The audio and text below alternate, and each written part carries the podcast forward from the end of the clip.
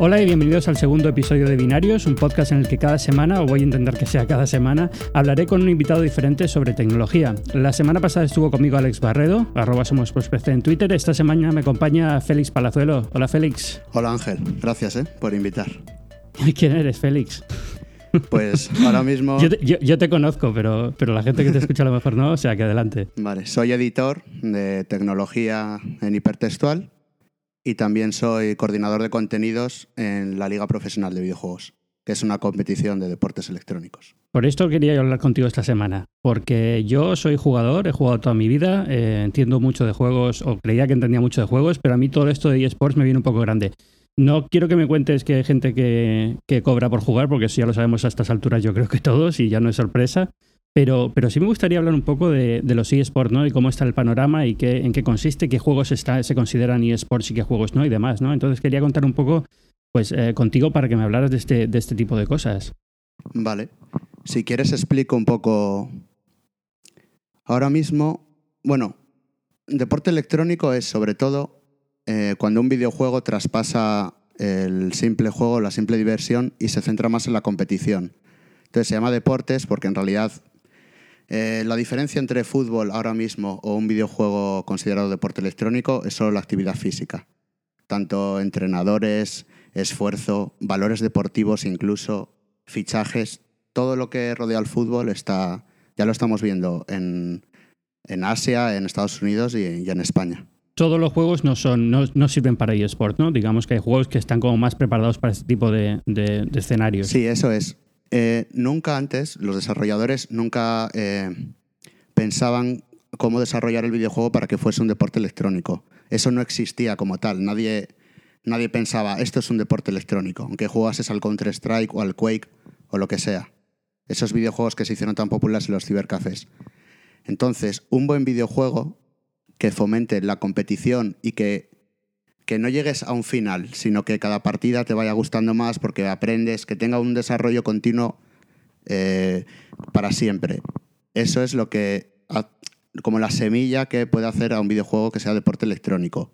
Porque, porque, por ejemplo, yo recuerdo Counter-Strike se convirtió en un juego de deporte electrónico, digamos, eh, pero casi por casualidad, ¿no? Era un juego multijugador de disparo y demás, y simplemente llegó a un nivel de competición pero lo que hay ahora eh, son juegos que son específicamente diseñados desde, desde cero para ser juegos de competición. Eso es. Y se fomenta mucho eh, la competición desde el modo online, que es lo que hace que eh, modelos de negocio que sea gratis jugar puedan generar muchos ingresos después. Que eso ya hablaremos con las adquisiciones recientes y todo eso. Sí, bueno, no, de hecho podemos hablar ahora. La adquisición reciente, yo creo que la, gorda ha sido Supercell, ¿no? Que la ha comprado Tencent.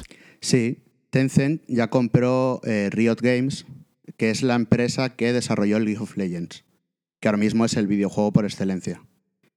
Sí, este, aquí es donde yo me pierdo, porque League of Legends eh, yo nunca lo he jugado eh, y creo que es gratis, ¿no? Además, o sea que es, culpa mía, básicamente. Pero eh, ya me pilló, digamos, fuera del, del, mundo de la competición de videojuegos y yo, ya me pilló fuera de, época de jugón mío. Yo sigo jugando, pero juego muy poco. Y es un poco el, el gran juego de, eSports ahora mismo, ¿no? El que más el dinero mueve, el que más audiencia mueve. Sí, mm, e, es el eSports por excelencia y el que comenzó el fenómeno, en verdad. Es un juego MOBA eh, en que cada uno tiene un personaje o un héroe. Entonces hay cinco contra cinco y se viene en un mapa. Y el objetivo es tan simple como destruir la base enemiga. ¿Esto es como una evolución de estrategia en tiempo real o, eso es, muy lejos si hago eso? Es como una mezcla entre estrategia y el World of Warcraft. O sea, tiene toques de rol. Tú eres un personaje y tiene toques RPG, solo que es de acción muy directa. Entonces, ¿tú me puedes explicar por qué yo, que me gustaban los juegos de estrategia en tiempo real y era medianamente decente en ellos, soy tan malo jugando estas cosas? ¿O simplemente no hay explicación posible? Esa es la clave de los, de los eSports. Y es parte de por qué triunfó el LOL, porque era bastante más sencillo que el Dota y otros juegos. Era muy, era muy amigable empezar, pero aún así la curva de dificultad es mucho más, eh, mucho más que, que en casi cualquier otro videojuego. Sí, eso lo que, la sensación que me da es esa, que yo ahora entro en, uno de estos sitios y prácticamente todo el mundo es tan bueno que no tengo ni siquiera una oportunidad de, lanzarme e intentar eh, mejorar yo, ¿no? O sea, te digo, no, he jugado, ya te digo, a League of Legends no he jugado, a muchos eh, juegos de eSports no he jugado, he jugado alguno de vez en cuando una partida, a un MOBA, Pero, pero vamos, más que nada, sobre todo Vainglory en, en, en iOS, ¿no? Pero más que nada por probar cómo era el juego y demás, pero como que que entras y ya directamente tienes a, a 50 niños rata llamándote de todo porque no eres capaz de hacer, de hacer Sí. nada bien, ¿no? Y, y no sé si es un poco una sensación que tú ves que es real o simplemente es, No, no, eh, es yo, real, yo ya eh. me he hecho muy viejo y no... y No, no, no, es real, es real. Solo que eh, los que son más jóvenes que nosotros, pues tienen más facilidad para afrontar el y pueden dedicar más tiempo, etcétera. Pero es Sí. uno de los grandes problemas que tiene Riot Games, Valve, todas las compañías de videojuegos que tienen juegos free to play. Es uno de los grandes problemas. El ambiente tan tóxico que hay, porque al ser competitivo, fomentan algunas personas ese, pagar ese enfado, esa frustración por no ganar con, con los compañeros. Que es algún problema que sobre todo pasa en Dota 2, que es otro MOBA, al igual que League of Legends. Eh, ¿Hay alguna forma de cambiar esto o crees que se están haciendo cosas para cambiar esto? Por ejemplo, no sé, ahora sale Overwatch, ¿vale? Eh, ¿En la forma en la que está diseñada el juego se puede prevenir este tipo de, comportamientos o no? Sí, eh, por ejemplo, eh, tomando el caso de Riot Games, que es el más famoso, constantemente está mejorando un algoritmo. Hay como un sistema de que te pueden prohibir jugar partidas. Te pueden reportar por una actitud inadecuada, por insultos, mal comportamiento, que te estás suicidando a propósito para hacer perder a tu equipo. Y según eso hay como un tribunal, hay unos jueces y se va fomentando cada vez más penas más severas e incentivos para que te comportes como te tienes que comportar. Si te pregunto números de eSports, ¿te pillo? O sea, de audiencias, de dinero que mueve y demás, ¿o no?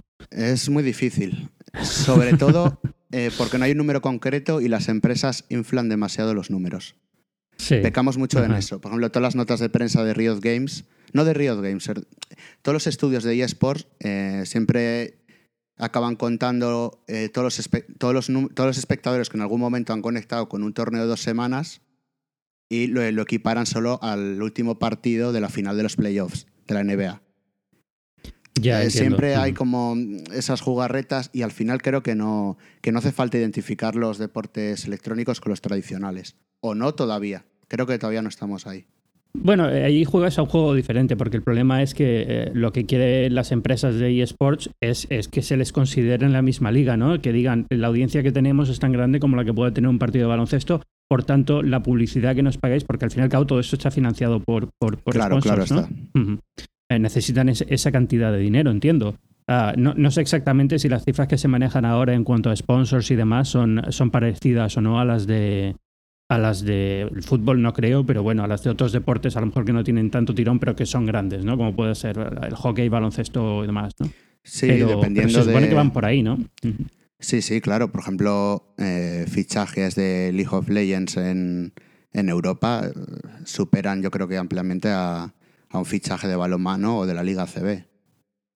Y todo esto está financiado eh, por publicidad y nada más, ¿no? Eso es. Mm, sobre todo porque a las marcas eh, les ha brindado la posibilidad de llegar a un público que antes no tenían, que es el que no consume tele, no consume prensa, igual tampoco ve el deporte tradicional y es como una, un segmento nicho, que ya no es tan nicho y que es, y es mucho más barato que invertir en publicidad de, de deportes tradicionales. Y al final estás llegando y por eso se ve eh, Red Bull, Monster, Coca-Cola. En Corea patrocina muchas ligas, etcétera. De, de ligas, eh, hablas de ligas. Tú estás eh, colaborando con una de ellas, ¿no? La europea. ¿Cuántas hay exactamente? Bueno, la mía es la española. Sí, perdón, la española. El objetivo es como la Liga BBVA de fútbol, pero de videojuegos. Hay diferentes de- divisiones según juego, League of Legends, Counter-Strike, etc. Y se disputa una temporada regular. Eh, cada equipo tiene un sponsor, eh, tiene un staff técnico detrás. Lo que se ha pretendido es eh, regularizar los deportes electrónicos, que sea una competición regular, que no sea un evento un día y otro no, y que haya estabilidad, etcétera, que es lo que interesa para el crecimiento y para las marcas que tienen que pagar los patrocinios. Ya, es- esto entonces va con una temporada como va el fútbol, es decir, de septiembre a, a abril o lo que sea. No sé exactamente cuál es la que hay. Eso Yo es. La verdad es que el fútbol tampoco tengo mucha idea, así que no Sí, te puedo sí. decir, pero bueno. Y luego se juega una gran final presencial, que se va a jugar este fin de semana. No sé si el podcast cuando lo escucharán. Eh, probablemente ya está ya esté la final jugándose en ese momento y en ese caso me gustaría saber dónde se ve. En, en Twitch, imagino. Sí, en Twitch. Que podemos hablar también de Twitch. Podemos, podemos. Vale. Ahora es parte de Amazon, ¿no? Sí, lo compró Amazon cerca de mil millones de dólares. Yo no entiendo, cómo- es que no entiendo cómo Google dejó escapar. Es que es, es que hasta me parece poco mil millones de dólares, teniendo en cuenta lo que es Twitch y la audiencia que mueve, ¿no? Yo, yo Twitch, para los lo que vi, no ¿eh? sepan lo que es, es, es un es como YouTube, pero está muy, muy enfocado a videojuegos, es decir, a retransmisión en tiempo real de videojuegos. Y, no sé, lo ves y ves las cifras y ves lo que mueve y la cantidad de gente que, que está ahí pegada viendo cómo juega otras personas y dices, por mil millones, es que teniendo en cuenta que es lo que se paga por Instagram o este tipo de cosas y ya parece barato hoy en día, pues no sé, lo veo como una ganga. Sí, que además era un negocio que, bueno, también casaba mucho con, con las pretensiones de Amazon de dirigirse a, a la venta de contenidos y a las producciones originales, etc. Pero Google era justo el nicho que no tenía. Sí, porque lo ha intentado con YouTube, ¿no? Pero no ha funcionado. No, ha sido un fracaso, yo creo que estrepitoso. Cuando eh, a veces entro a mirar cifras y eso, igual entras a FIFA y hay una persona con 100 espectadores y otra con 15 y se acabó. Ah, y en, Twitch son miles en- y miles, claro. Ya. ajá. Eso es increíble. Yo de verdad es que lo de Google hay veces que no, no, no puedo entender por qué no. Quiero decir, eh, tenía, tenía en YouTube, vale. Entiendo que quieras moverlo desde tu propia plataforma, pero al menos o meter algún tipo de dinero o apoyo o exclusividad, ¿no? Algún tipo de, de acuerdo con alguno de estos juegos, es decir, solo vamos a retransmitir a través de, de YouTube o una cosa Eso es de lo que pensaba, Pero- ¿eh? Eh, al, al anunciarse YouTube Gaming, pensaba que se iban a llevar a los, a los youtubers más gordos, fomentar que hagan streams allí, pero no he visto, igual lo desconozco, ¿eh? pero no, no he visto gran movimiento. Y al final el E3 eh, se sigue más en Twitch que en YouTube, que justamente es el nicho que tal vez lo- la- los videojuegos de consola, etcétera, es, pero no, o sea, al final Twitch está abarcando todo.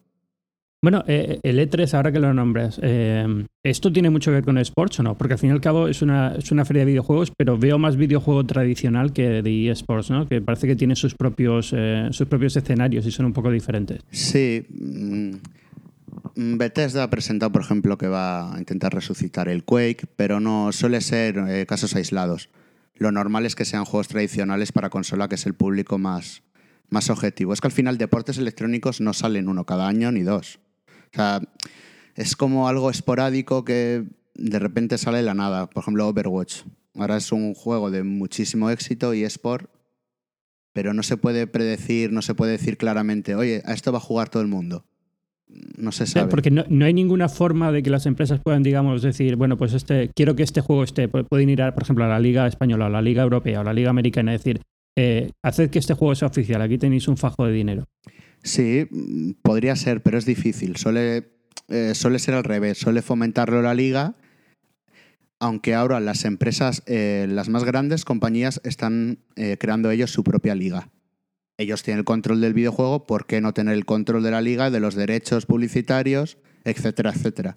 Bueno, se me ocurren millones de razones por las que es una malísima idea, pero bueno, entiendo, entiendo por qué lo intentan. Sí, Pero es, es como intentar que la liga de fútbol la lleve el Real Madrid o la lleve el Barcelona. ¿no? Es decir, hay- por eso hay una liga, Mm, para que todo el mundo juegue en las mismas menos condiciones, ¿no? Sí, bueno, estoy hablando de la empresa desarrollada. Por ejemplo, ahora Activision compró MLG, eh, que era una organización de, de deportes electrónicos, para tomar el control y fomentar el videojuego. Al final no lo hacen directamente eh, por la promoción de la liga, sino por la promoción del videojuego. Para al final eh, que la gente esté viendo tu videojuego constantemente y jugando, anima a que más consumidores entren. Eh, ahora que están entrando nuevos, supongo que también salen algunos. ¿Se sigue jugando StarCraft 2, por ejemplo, o este tipo de juegos? ¿O se van muriendo menos, ya? cada vez menos. Y es porque ha cambiado el paradigma de, de los deportes electrónicos. Ahora se premia muchísimo jugar en equipo.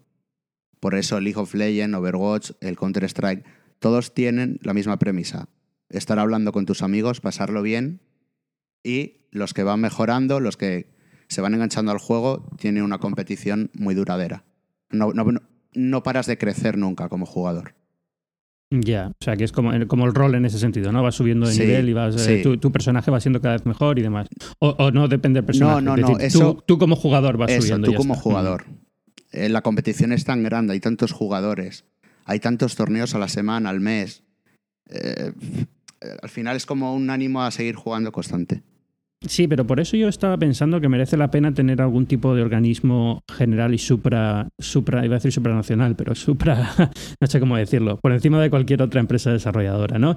Porque lo que necesitas al final es un poco de orden y de organización, sobre todo en los torneos, porque al fin y al cabo tú dices, puedes estar viendo torneos todos los días hoy en día, ¿no? Sí. Pero, pero también acaba cansando, ¿no? O sea, no sé, no sé cuál es la audiencia que hay para y cómo, cómo evolucionará, pero parece como que es, es difícil sostener esto a lo largo de muchos años, ¿no? De estar todo el día viendo torneos cada día diferente, sin una estructura, sin saber cuándo son las finales, ese tipo de cosas. Mm, pero eso lo ha solucionado las propias empresas. ¿eh? Por ejemplo, Riot Games ha sido pionera. Eh, Riot Games es la empresa de, de League of Legends. Sí, original. Bueno, ahora está, es parte de Tencent. Eso es, sí. Eh, ellos desde el principio se enfocaron a hacer, en lugar de, por ejemplo, eh, lo normal es que un- si una empresa desa- desa- desarrolladora perdón, haga un torneo, lo hace con, los, mm, con la máxima cantidad de premios, etcétera, etcétera. Riot Games lo hizo al contrario. Vamos a hacer una liga eh, con premios no demasiado abultados, creo que son 2 millones de dólares o algo así. Es mucho, pero mm, no es comparado a lo que se ha llegado en otros pero eh, todas las semanas hay liga. Eh, la producción es buenísima. Mm, cada vez hay más interesados en entrar. Como un sistema más arraigado que no es jugar una vez al año por un premio de muchos millones, sino que ahí te puedes dedicar a ello al 100%. Y hay equipos, se siguen, los medios de comunicación, etc. Y luego eh, hay organizaciones independientes, por ejemplo, eh, la Liga de Viejos Profesional, en la que trabajo yo, que eh, crea un crea un circuito de, de competición, etcétera, a nivel nacional. Luego los mejores pueden ascender al nivel europeo.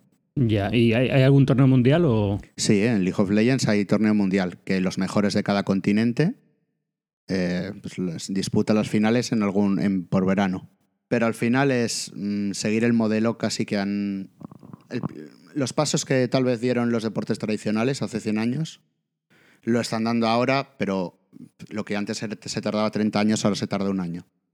Va, demasiado, va muy, muy, muy rápido creciendo y, asentándose.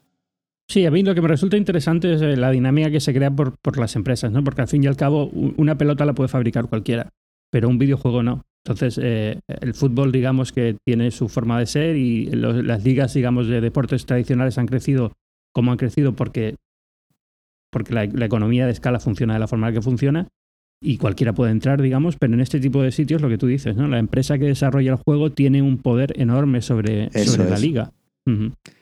Y, y- y lo que decide puede cambiar mucho. Es decir, eh, por ejemplo, Overwatch ahora mismo, eh, eh, es- creo que hubo, no sé, estoy hablando de oídas porque este tipo de cosas me entero por Twitter más que por otra cosa.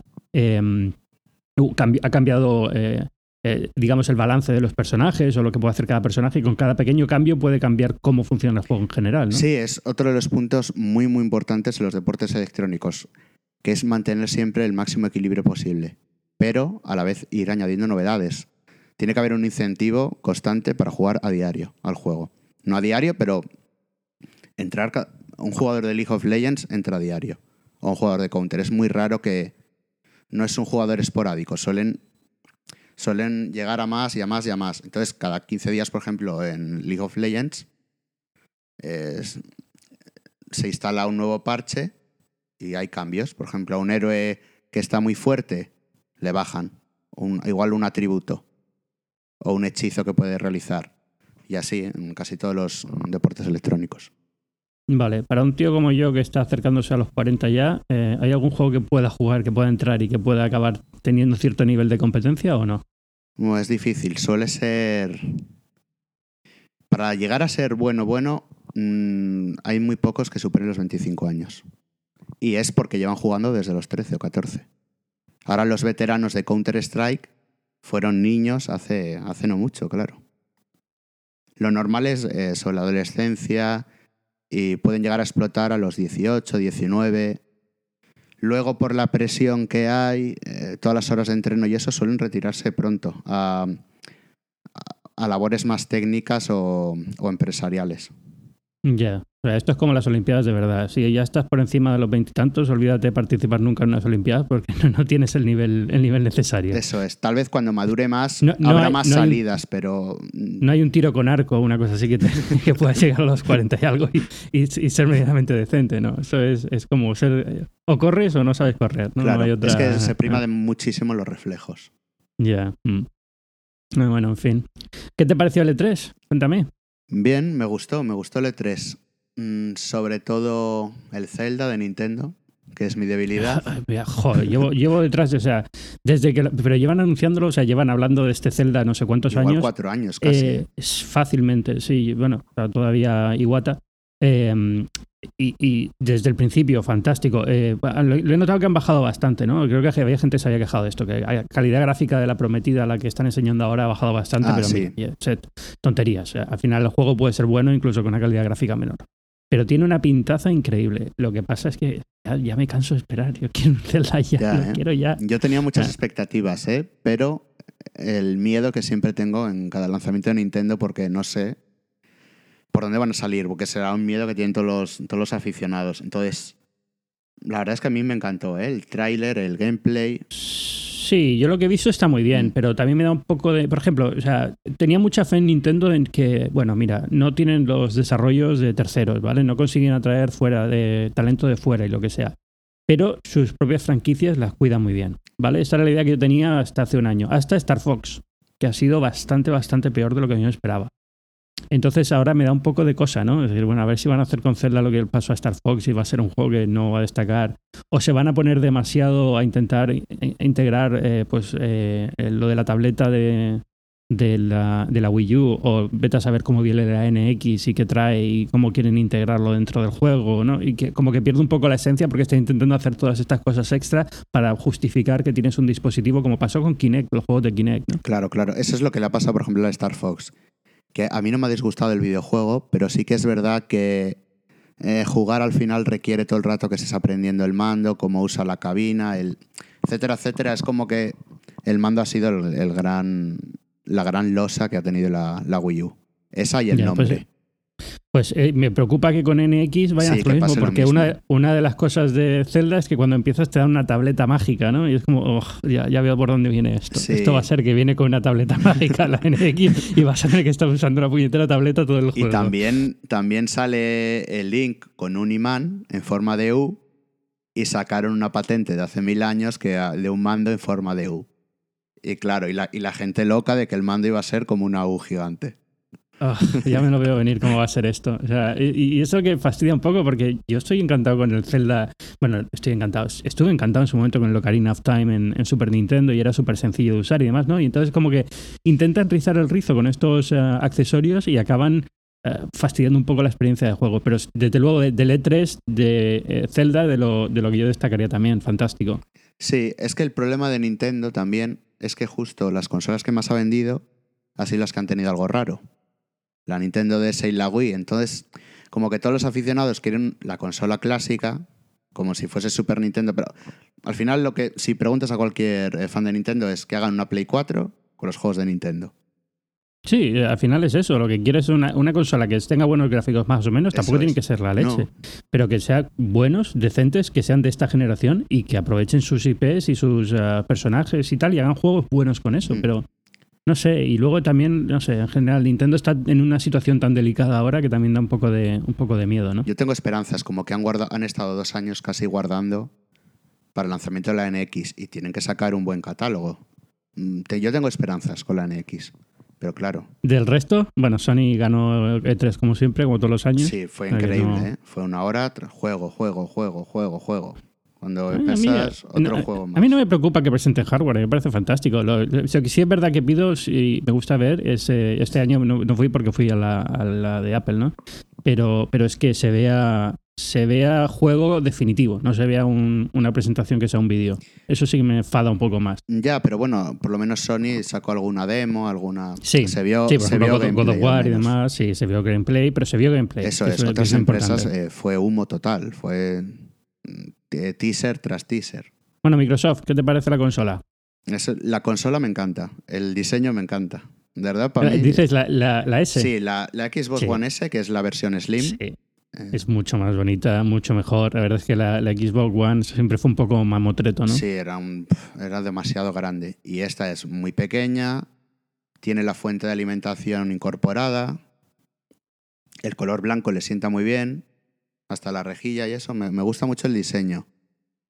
Luego tiene salida 4K y vídeo HDR, que es para las teles de última generación.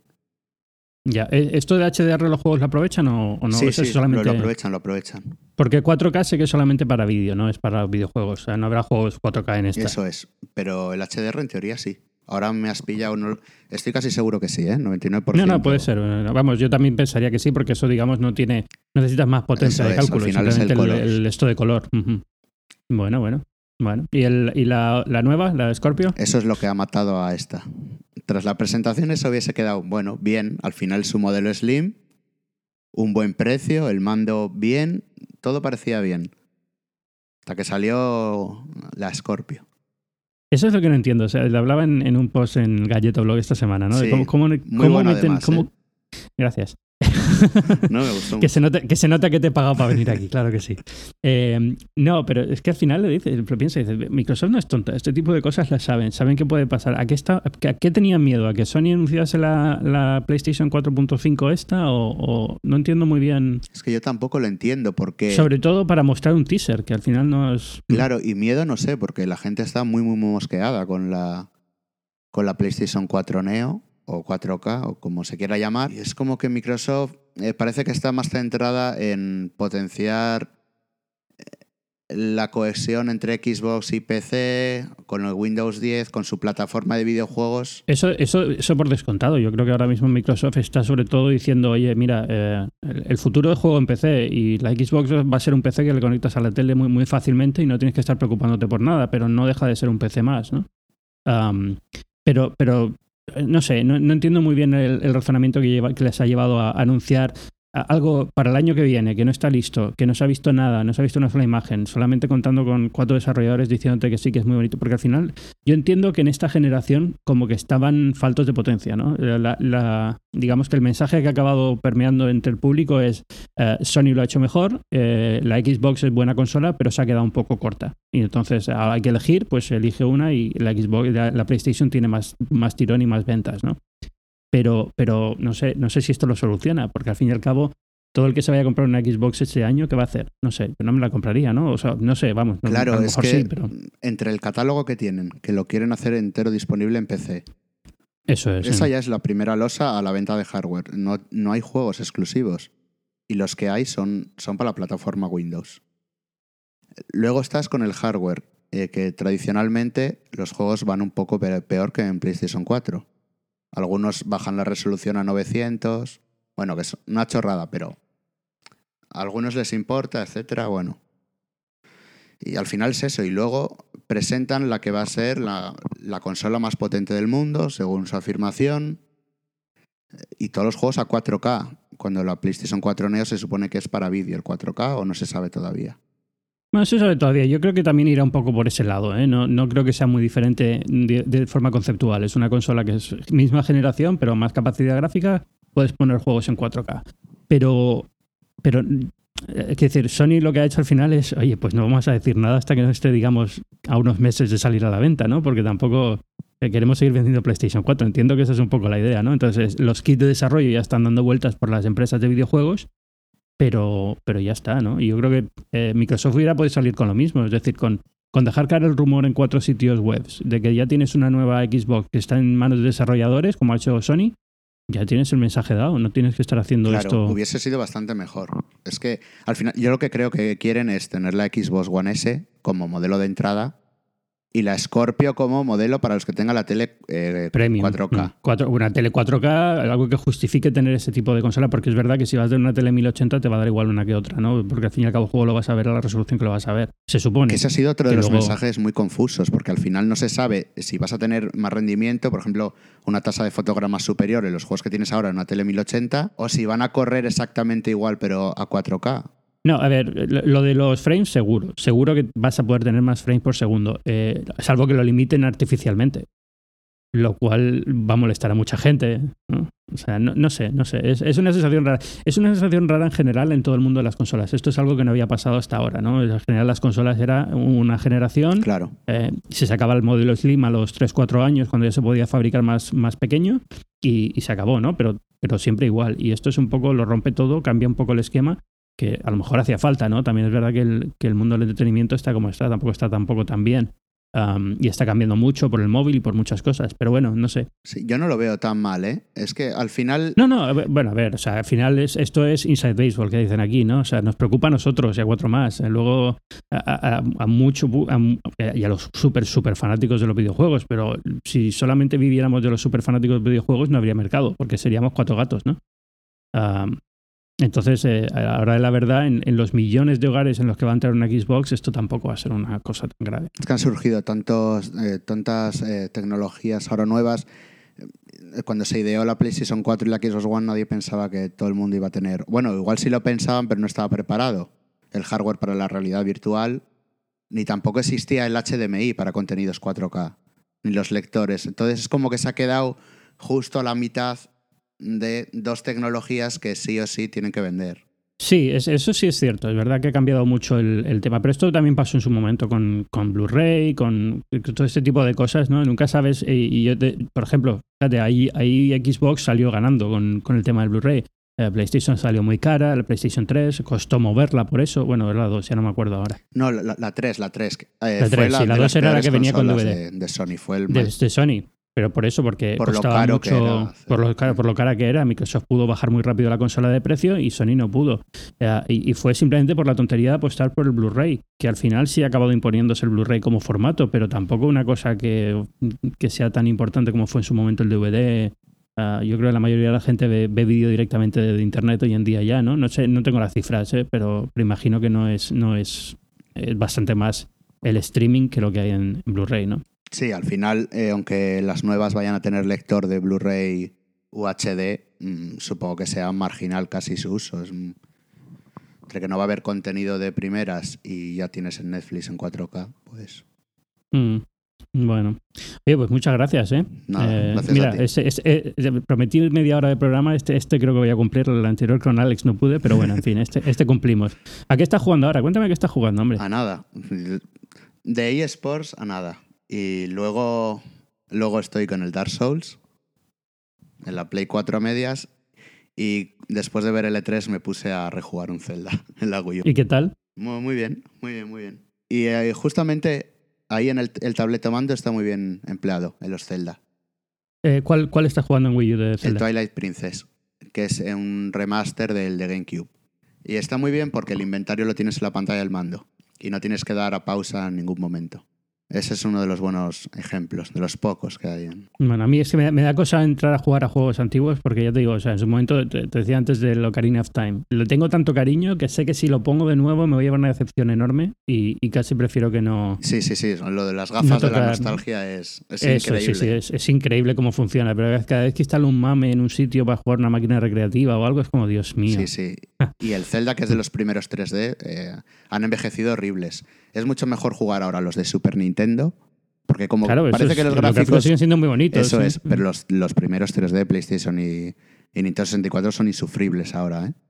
Uh -huh. Bueno, pues nada, jugaremos, jugaremos a los, a los otros. Bueno. Venga, pues muchísimas gracias, Félix. Ti, eh, bueno, no, dinos algo más sobre ti. Eh, Twitter, ¿dónde te localizamos en Twitter? Eso es lo importante. Seguidme en Eso es. arroba Félix Palazuelos. Eso, y eh, en Hipertextual y en la Liga de Española de Videojuegos, ¿no? Eso es. Pues venga, ahí te seguiremos. Muchas gracias. A ti, Ángel. Hasta luego.